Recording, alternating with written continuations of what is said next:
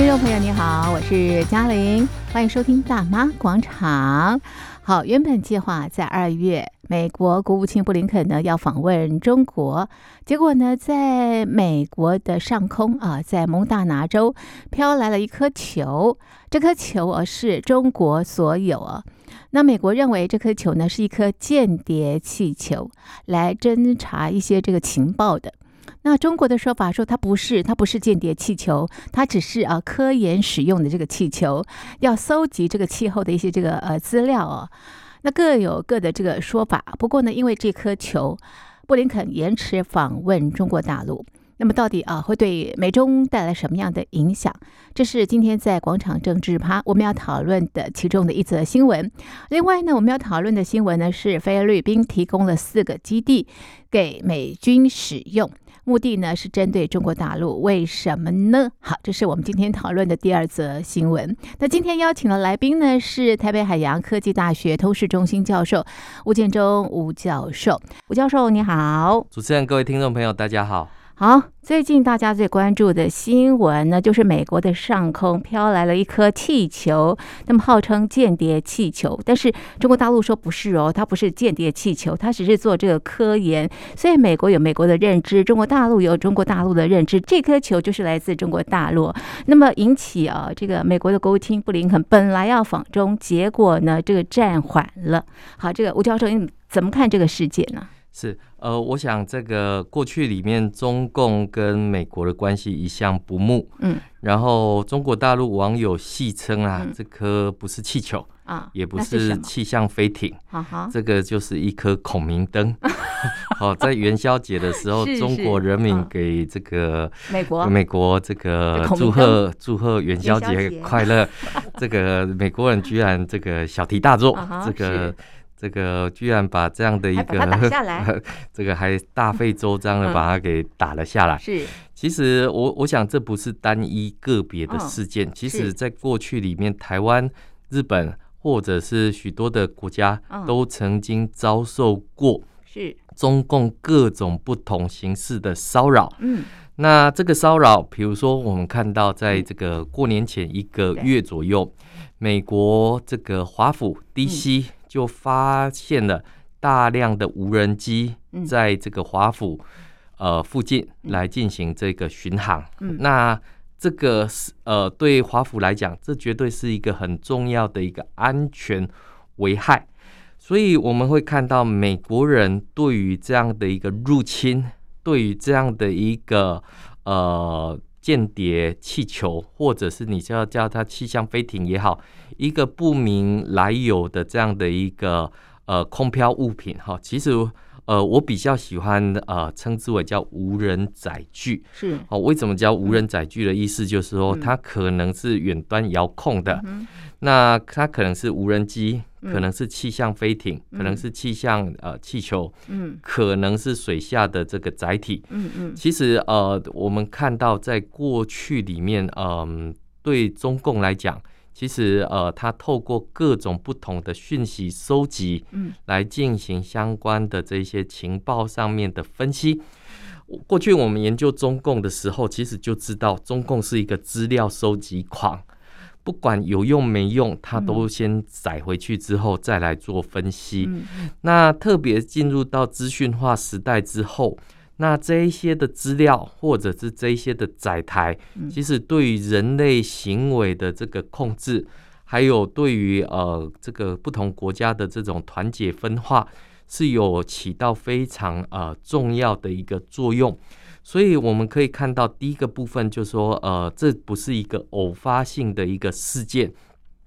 那我们看到，美国也是循正常的外交程序，向中国提出了这样的一个质疑。是，而我们看到这个呃，不管是从这个民间胡锡进，或者是一些这个网红，都试图想要帮中国外交部来进行这样的一个嗯所谓的释怀或解释其中的这个缘由背景原因，嗯，其实呃都不及这个中国外交部他自己出来承认，这就是一颗气象气球。嗯，那接着大概不到一天的时间哈，我们看到中国的气象局局长哈就被撤换下台哈，这个庄国荣就被撤换下台。嗯，那其实我们会看到这个呃从过去以来。其实，比如说像在这个呃台湾周遭海域，就有很多中国渔政船，嗯，假借科研的名义，嗯，进入到各国的经济海域，甚至于呃不定时入侵领海，嗯，来进行这样的一个资料收集。是，那这个当然就不会哈经过这当事国家的这个同意，对，尤其是进入领海是。领空的这样的一个范围，依照国际法，各国绝对都有这样的一个权利把它给设下来。是，但是我们也看到，美国拜登政府在这颗空飘气球，在这个呃美国领空上面盘旋呃一段时间之后，等到确定它出海，是才用 F 二十二的响尾蛇飞弹，嗯，把它给打了下来。是。第一，当然也是为了避免这样的一个气球，它上面所载载的这些飞行载具，有可能会破坏到当地的这个呃民众的生命财产安全。嗯，那第二，当然呃也是呃经过精密计算之后，然后将它以最小的程度，是希望能够回收来进行检测，对，然后分析这一颗气球。它背后的用途跟用意的一个情况，嗯，那当然，呃，我们知道这个美中之间在过去的一段时间里面，一直都有非常呃严肃的的这种外交紧绷，不管是在地缘政治的台海。嗯或者是南海，甚至于晶片科技战等等，嗯、方方面面都已经到了一个啊、呃、不可开交的一个地段。是，但是我们看到，自从这个呃中国放开这个清零政策、嗯、放开风控政策之后，开始要向全世界呃打开国门的同时，那却发生了这样的一个、嗯、呃气球载具的一个呃入侵的一个事件。那其实我们可以看到哈，中共收集资料的方式其实分成硬体跟软体两种。硬体的部分就像我们刚刚看到这载具，这个气球啊，这个船啊，船啊，无人船啊，或者是像无人机啊，或甚至于透过这个嗯机器哈机器来进行这样的一个后门哈。我们知道中国的工信部。你的手机、你的这些用品，对对对，你要进入到中国去的时候，他都会要求你要开一个后门给他，让他可以去监控、监管人民的一个部分。嗯、所以在硬体的一个部分里面，我们看到不管是五 G 网络的这个华为、是。中兴、大疆各种不同的这种载具，硬体的一个部分，我想美国都做了方方面面的这个管控。是，比如说我们知道美国有推出这个。干净网络系列是，然后甚至于在这个呃所谓的五 G 啊这个这个所谓的晶片的供应上面，要有所谓的排洪供应链的一个部分。是，那在软体的一个部分里面，当然我们就可以看到各种的 App 或者抖音，对。各种不同的这些呃这些城市，其实都可以看到。各国都开始进行相关的这一种所谓的封锁，呃，封锁，好，这或者是拒用的这样的一个呃情况。嗯，但是呃，除了我们刚刚讲硬体或软体之外，其实中共最擅长使用的其实就是人跟人的监管，是。好，透过网格员制度是。好去监管你。比如说你到国外去留学了，嗯，你有另外一组留学生会来监看你的这个。行为跟谁接触，是人海战术，人海的这种监看是。所以第一个，呃，我们可以看到中共对资料的收集其实是巨大的，嗯，而且是有强烈企图心的。而过去各国疏于防范的情况之下，或者是呃，因为这个隐私权的一个呃保障的一个自由民主化的一个关系。所以对于中共的这一些入侵，嗯，哦，这个哦是警示性其实是相当不足的一个部分，嗯，而这一次我们看到这一颗间谍气球、气象飞艇，各种不同的名称，我们看到是在美国国内。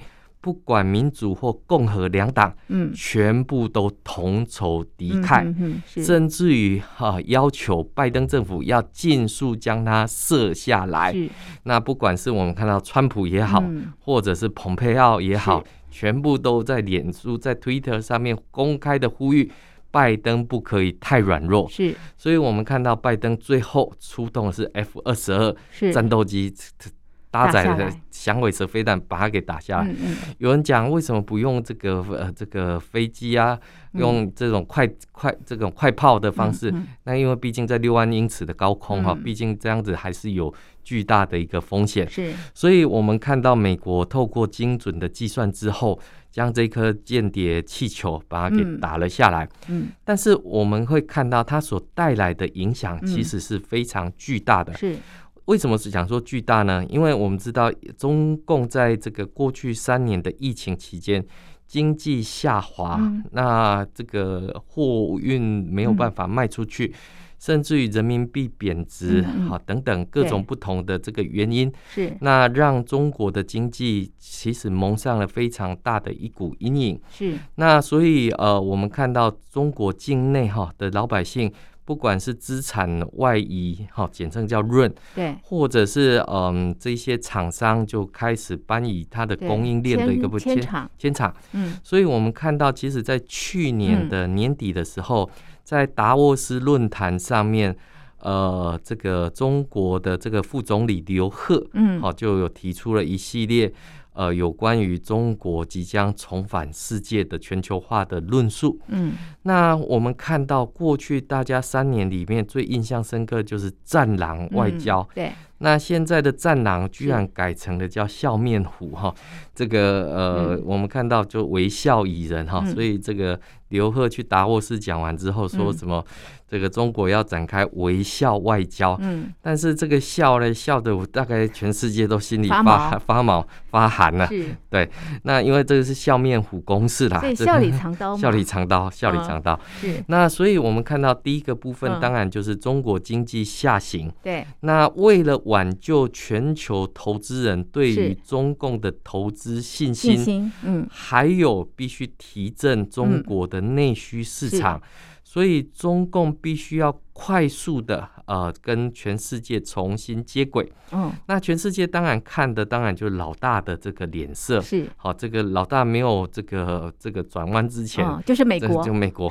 这个怎么可以先转弯呢？对。所以，我们看到，在这个呃，拜登跟习近平碰面完之后，是那这个呃，就传出布林肯要访问中的这个消息。没错。那访中的消息一传出来之后，那个双方当然也非常这个呃谨慎，在准备这样的一个见面事宜，嗯、因为毕竟大家印象深刻的是当年的阿拉斯加会谈的时候，两方。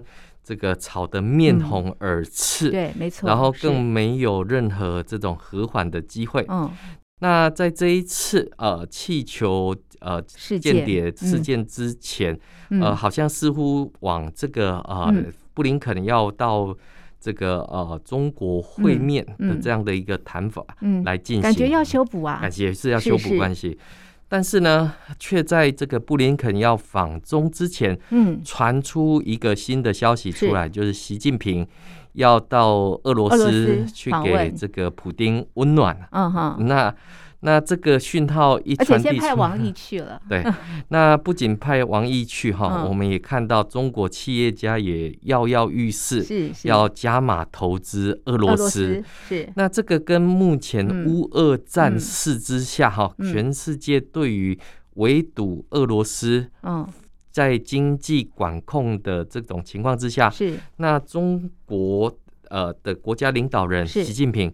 要试出 对，要试出前往这个俄罗斯访问的这样的一个讯息，其实是跟国际潮流是反其道而行。嗯，所以有一说啦，有一说，当然就是说，呃，这个这个布林肯到中国访问之后，是、哦、那当然取得呃这个呃中国取得美国的谅解之后，是这个习近平就可以顺利的出访。啊、哦，为什么说顺利的出访？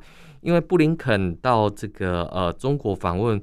不外乎几个议题哈，第一个当然就是俄乌战事哈，另外一个当然台海局势，那这些等等。但是对美国来讲的话，这个时候如果布林肯到美到中访问之后，到北京访问之后，是其中他们中共就可以宣称啊，我这个是带着这个解决问题的方法去拜访俄罗斯。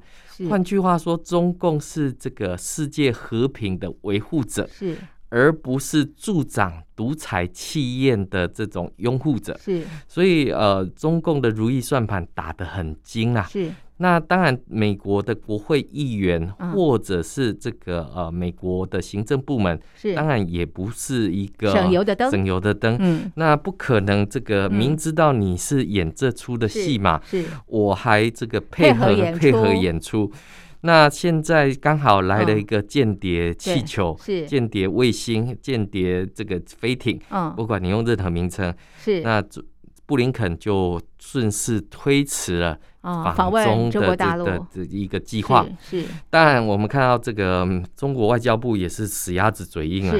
这个应声就出来讲说，其实我们也没有邀请布林肯 到到到到中国访问，所以也没有所谓来不来。弄得好像只有美国自己在说。对对对，那当然我们会看到这种机会之窗并不是天天都有，也不是常常开启的一个状态。嗯嗯。那中共如果透过这种方式来面对全世界的这种呃呼吁，或者是面对全世界。的这种嗯警告，嗯，那其实是把自己往死里推的一个部分。嗯、是为什么我们这么讲呢？因为其实我们看到在这一次呃过年期间，其实呃中国大陆试图释放出就是疫情已过的一个讯号，嗯，希望各个国家能够重新。回到这个中国大陆投资设厂复工，嗯，等等，对。但是我们都知道，在中美科技战之下，供应链已经开始重新重组的一个部分。是。那美国在对针对好这个，不管是金流也好，或者是呃经济上面的这种断供，其实已经开始做了两三年的一个时间。嗯。为什么要讲？其实脱钩并不是说今天把门关起来就什么都没事。其实因为脱钩它是必须涉及到方方面面。哪些的工厂它是属于中资？哪些的工厂是属于台资？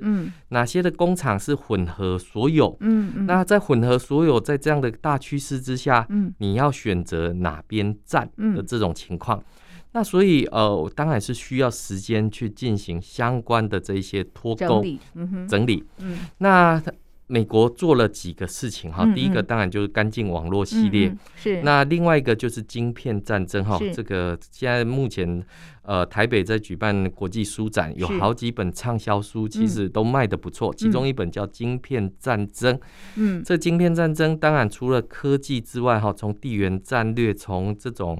呃，国家经济的这些角度里面，去告诉全世界，嗯、台湾为什么重要？嗯，而中共过去的崛起是根据这一些走后门、不保护智慧财产权情况之下的这种呃独霸。嗯，那所以国际社会要重新审视这样的一个发展逻辑到底是对或不对。嗯、那如果说乌俄战争，呃，各国还采取一种姑息的战略，嗯。那对于呃这个呃这些独裁国家的话，会是一个相当呃这个不正确的一个讯号，嗯、所以我们就可以看到，呃这一次布林肯推迟到这个呃中国访问，其中我们知道哈、哦，当时布林肯其中的一个任务就是要去解救、嗯、呃美国人在中国呃被抓捕的一个情况。嗯要求中国政府要释放这样的一个、嗯、呃美国人的这样的一个情况。是。那我觉得当然呃，从过去中共的经验来看的话，是。其实中共常常绑架一些这个外国人士来当做人质，是。当然也不是只有 外国人士哈，他也常常绑架自己的这个国人哈，来当为一个筹码，来跟国际来进行这个谈判。所以，当然外界对于布林肯呃到中访问的成果，其实是不没有任何的这种期待。那是更不要讲说这个乌俄战争呃，在这个呃过去的一段时间里面所造成的这种通膨。或者是物价飞涨，再者是呃，我们看到人命的损伤等等，是这个影响性是非常大。各国都急于想要结束掉这一场战争的时候，嗯，而中共却透过自己的这种呃影响力来作为一个杠杆，来试图勒索全世界的情况之下。布林肯还去到中国去进行这样的访问吗？嗯、其实我们看到，已经不是只有共和党反对而已，嗯、民主那民主党也对针对这样的一个呃访中的一个行程是是有很多的这些怀疑跟这样的一个部分。嗯，当然我我认为这个任何的国家。有访问都是好事哈，对于了解任何的事物上面来讲的话，都是有好事。对，比如说这个呃新任的这个众议院议长是那麦卡锡，这个传出要到台湾来进行呃访问的一个部分。对，那布林肯到中中国到北京去之后，当然也能够试图是。帮麦卡锡了解一下现在的中国情势。那这个也不是不好的一个概念，所以我们可以看到，就是说，呃，布林肯哈，在这个呃整个的这种情势，嗯，或者是在这种的脉络之下，嗯，到底哈这个前往中国访问，嗯，能够带回什么样的一个成果？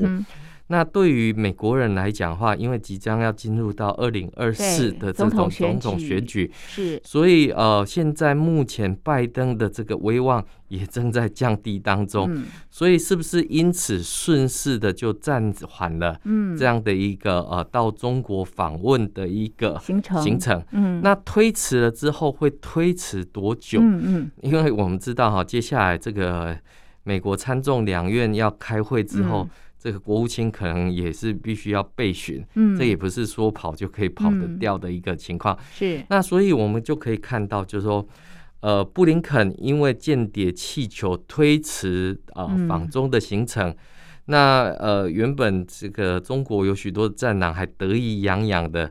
不来就不来嘛，可是殊不知不来到最后影响最大或受伤最大，其实还是中国大陆本身。为什么是中国大陆？为什么？因为第一个，呃，这个呃中共哈，这个过去用间谍气球，嗯，或者用渔政船的名义去骚扰各国，对，各国过去是敢怒不敢言，那现在有了美国这个呃这个样的一个示范，或这样的一个前置的。这个作用，那当然我们就可以看到，就是呃，会打了一针非常强的强心针哈。所以呃，我们呃，才看到这一颗间谍气球，对，现在在加拿大，在这个呃哥伦比亚都传出走遍了五大洲，哎，都传出了这样的一个间谍气球，都看过这颗气球，对，嗯，那甚至于还不止一颗，还不止一颗，好多颗啊，好好多颗。那这个，我觉得当国际社会的证据越来越清楚的时候，哦、我想这个中国大陆网友就不用再这个呃这个宣扬这种只有共产党才能这个救地球的流浪地球哈，改成流浪气球，要回头面对自己的问题了。对对所以呃，我我觉得就是说，气球当然是一个载具啦，是但是中共试图去各国收集情报的这些作为。这个才是各国想要正视的一个问题。嗯哼哼哼，OK，好，接下来我们讨论的这则新闻呢，是菲律宾呢要提供四个基地让美军使用，那么加上之前的五个，所以现在啊美军可以使用菲律宾的基地呢，总共是九个。那为什么菲律宾要这么做呢？是，我看这个在过年前，其实呃，我们看到菲律宾的新任总统，嗯，这个马可仕小马可仕这个到中国去访问，对，那这个呃被形容是这个呃亲美的这个马可仕，嗯，居然到这个中国去进行国事访问，那所以当时中国网友也很兴奋，嗯、这个终于拔了这个美国人的妆，嗯。但是没想到，这个呃，美国跟菲律宾很快的就又宣布了这个军事基地的这个样的一个使用。那其实呃，在今年，尤其是二零二三年，嗯、这个中共对于地缘政治的威胁啊程度也越来越加深。不是只有菲律宾，在日本，啊、在日本，在印度，嗯、在韩国，其实美国都。跟当地国开始不断的去增加这样的一个呃合作的这些呃情况。好，我再举个例子，比如说英国居然跟日本签了一个两国军事准入的协定。嗯，什么意思？就是当日本遭受外力攻击的时候，美国军军舰之外还有。英国的军舰是可以到这个英日本的军港来进行船舶，还有合作，还有运用。是是，为什么千里迢迢的英国跑到日本跑到日本来？为什么在菲律宾里面要增加这些港口的这些停泊？对，这些当然都有它的一个军事用途，是是，还有它对外宣示的一个呃。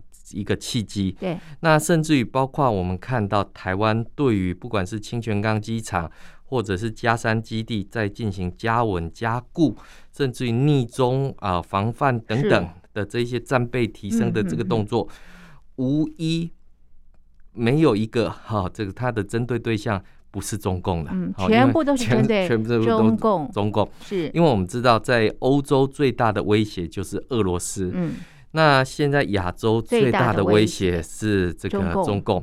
那我们看到日本也已经把自己自诩为亚洲抗中的这个呃队长。嗯。那所以我们看到不管不让这个日本专美于前，呃，菲律宾因为在过去里面在南海跟中国有许多的这些呃这个岛屿中途争议等等哈，这个。这个我们看到中共试图过去用“一带一路”想要去进行这个拉拢，可是在这个呃小马可仕上台之后，嗯、其实呃中共的这一些呃承诺跳票的不算了哈，形成的这些债务的陷阱。也已经让当地的民众形成了一股反华的呃情绪，嗯、这个是当地政府不得不去面对、嗯、不得不去解决的一个问题。嗯、所以呃，这个呃，美国跟菲律宾共同这个呃。对于这个呃基地的这个使用，对。达成了这样的一个承诺或共识，嗯，其实对中共来讲，绝对是一个很大的警讯，嗯哼，因为过去中共认为东协是它的这个后花园，嗯嗯，那西方国家是很难踩得进来，是，那尤其是这个呃东协国家里面哈，他们这个互不干涉的这样的一个呃外交默契。其实呃，在过去里面，美国因为比较少介入，是，所以让中共好像变得呃予取予求。是，可是从呃去年，不管是这个呃美国副总统贺锦丽，或者是像这个国务卿布林肯，嗯，或者是这个国呃安全顾问苏利文，嗯，他们不断造访东南亚国家之后，嗯，其实我们看到在亚洲里面。嗯呃，安全靠美国，经济靠中国的这个分际，嗯，其实越来越打破的一个情况。嗯，那呃，尤其是我们看到菲律宾也好，越南也好，印尼也好，嗯、它的经济成长不断的超越中国的时候，从、嗯、过去的依赖变成的是一种竞争的一个关系的时候，那中共还是试图想要用过去的那种笼络、拉拢的这样的一个部分，它的气。体体质上面来讲已经相当的虚弱，嗯、所以这个呃人民币不再是那么管用。是 是，用当地的话来讲，人民币没有那么香了。是是，那所以已经行不通了，已经行不通了。是，所以我们可以看到，就是说为什么菲律宾在这个呃租借哦、呃、在合作使用这些军港或军事设施里面会这么大方的一个原因，是因为他选边站了。是是，哎，那吴教授你怎么看？我们刚刚提到很多的国家互相的合作，比方像英国跟日本的合作了。或者是现在菲律宾跟这个美国的合作，那么对象都是呃这个指着这个中国大陆啊。那么中国大陆应该从这些事件当中得到什么样的一个提醒？是啊，中国大陆得到什么提醒？他觉得孤单，所以我们看到在去年年底的时候，中共跟俄罗斯。的军舰居然合作联合绕行日本岛一周，哦，是是，这个并不是任何的这种和缓的行为，它反而是挑衅了这个呃日本。的这种呃国家，本来是中俄在取暖嘛，对，但是大家看的角度又不一样。因为呃中俄之间是想要抱团取暖，是是是。但是呃这个抱团取暖的时候，因为两个其他国家的威胁威胁就更加的这个庞大，是是。那甚至于我们看到，原本俄罗斯跟日本之间本来还有领土上面的争议，对。那原本已经解决了，现在是俄罗斯也不认账了，嗯。那对日本人来讲的话，那这不是一个很大的。一个威胁是。跟一个挑衅，所以我们看到在二零二三年的时候，日本的这个国防军费，嗯，这已经达到它 GDP 的二以上，哈，也就翻了一倍。是，那我们知道这个在理来讲，这个因为日本的这个战时的这种宪法，是。其实是不允许它的这个呃军费对。可以这样的一个提升。可是我们看到现在中共的这一些文攻武吓。再加上台湾有事就是日本有事的这样的一个呃宣称之下，嗯，其实日本的这种国防经费往上提升的一个部分，其实就非常的强大。那甚至于我们也看到，其实像在今年过年期间，原本中国。因为日本呃不愿意让中国观光客到这个日本去，是。有一些限制，比如说疫苗啊，一些这个呃这个简体是。之类。那后来中国也很快在二十天后就放开这样的一个限制。为什么？因为经济，因为中国现在经济体质真的不得不太差了，必须要有一些好的消息出来。是，所以我们可以看到，对中共来讲，我们回到前面的主题。只有接触才有情报。是在疫情三年期间里面，因为没有接触，对，他就少了很多的情报，是少了很多的分析，是。所以现在积极想要赶快去接触情报的，其实是中共。是是是。其实我最近也看到这个新闻，就是说呢，这个呃中印边界都有问题嘛啊。那么印度今年其实它的国防预算也提升了，其实也是针对这个中国大陆。我想，这些迹象都是提醒中国大陆，如果一再对外威胁各。个国家，那么他相对他遇到这个难处会更高的。我认为接下来中共在不管是太空竞争，嗯，或者是轨道冲突上面，会跟国际社会，嗯，会有越来越多的这一些紧张哦，跟这个不满的一个情势。因为我们知道去年这个俄罗斯已经打了一颗这个反间谍卫星的飞弹上去，把一颗间谍卫星打下来，是。打下来是中国的还是哪个国家？俄罗斯没有讲，是，但是这个其实呃背后大家都知道，嗯，现在在外太空在轨道里面最有企图心的就是中共，中共，嗯，那所以我们现在看到中共在外太空有这个气象的，这个呃这个所谓的呃航航空站，对，现在欧洲各国都说我们不要再使用它的太空站，要我们就自己设一颗上去，我们不要再使用它的这个太空站，因为我们的研究数据。会被中共的这个终端舰啊拿走，所以大家都现在都在防范中共的时候，中共再不改弦易张，其实他邪恶的本质已经被大家揭露无疑的时候，他再去抢这些资讯，再去计算这些大数据的时候，那背后的云计云计算，是。这个其实是大家呃开始会去。共同来防堵他是关注的。好了，这个泱泱大国不应该做这些事情了，对不对？OK，好，这是呃我们针对最近的新闻进行的剖析。我们的讨论就进行到这里，非常谢谢听众朋友的收听，也谢谢吴教授您的分析，谢谢您，谢谢。